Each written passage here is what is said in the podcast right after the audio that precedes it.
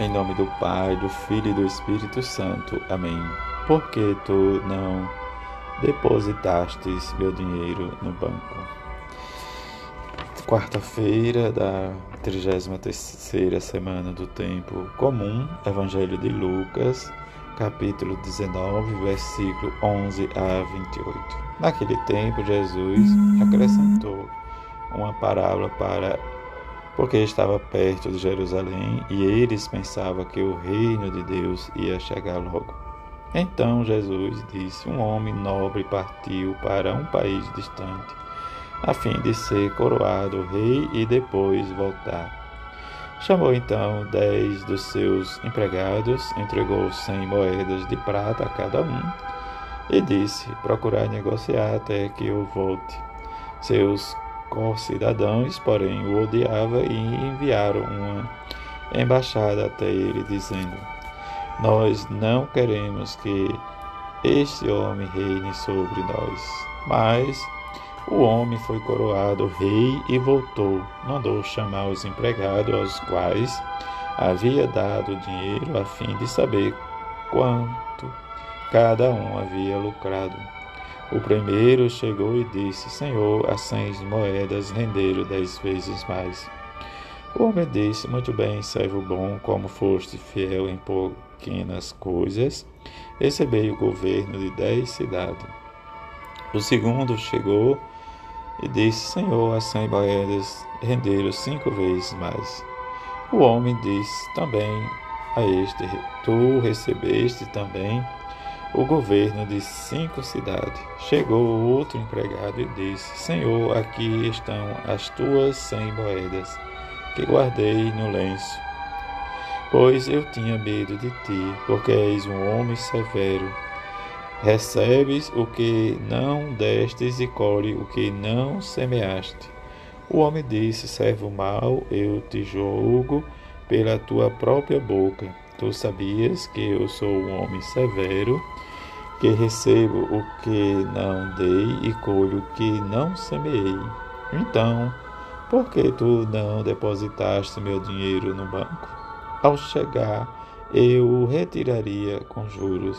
Depois disse aos que estavam aí presentes: Tirai dele as cem moedas e dai àquele que tem mil. Os presentes disseram: Senhor, este já tem mil moedas. Ele respondeu: Eu vos digo a todo aquele que já possui será dado mais ainda, mas aquele que nada tem será tirado até mesmo o que tem. E quanto a esses inimigos que não queria que eu reinasse sobre eles, trazei-o aqui e matai-os na minha frente. Jesus caminhava à frente dos discípulos, subindo para Jerusalém. Palavra da salvação, glória a vós, Senhor. Hoje a igreja celebra a memória de Santa Cecília, Virgem e Mártir. Cecília é uma das sete mulheres mártires de quem se faz menção no cano romano. A ela é dedicada uma basílica em Trastevere, Roma, século IV. Seu culto difundiu-se em todo lugar a partir de uma paixão na qual vem exaltada como modelo de virgem cristã.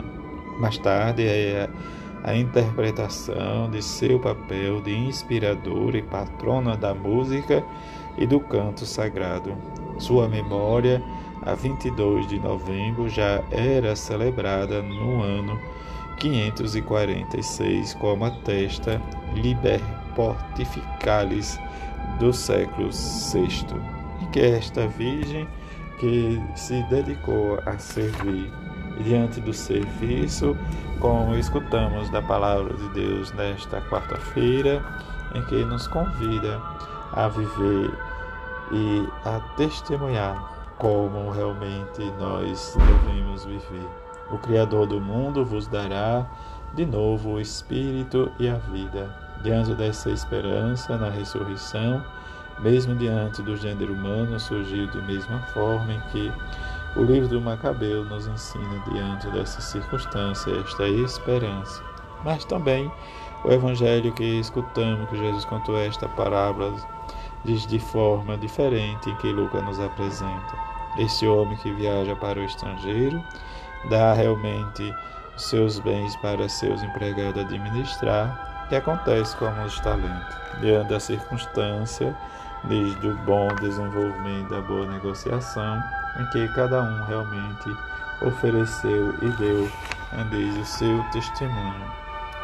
Enquanto realmente Jesus não voltar, não se manifesta em glória os seus discípulos, deve, a partir da esperança de sua vinda gloriosa, pautar sua vida pelo agir coerente com o ensinamento realmente de seu Mestre. Em que esse pensamento nós possamos experimentar em nós esse desejo, desejo sempre de estar realmente colhido e estarmos juntos. Como nos diz Santa Cecília, nos ensina a nos regozijarmos em cada sacrifício, como um penhor do nosso amor por Cristo, e acolhermos o sofrimento e a morte como meio de acelerar nossa união com Ele, com Jesus.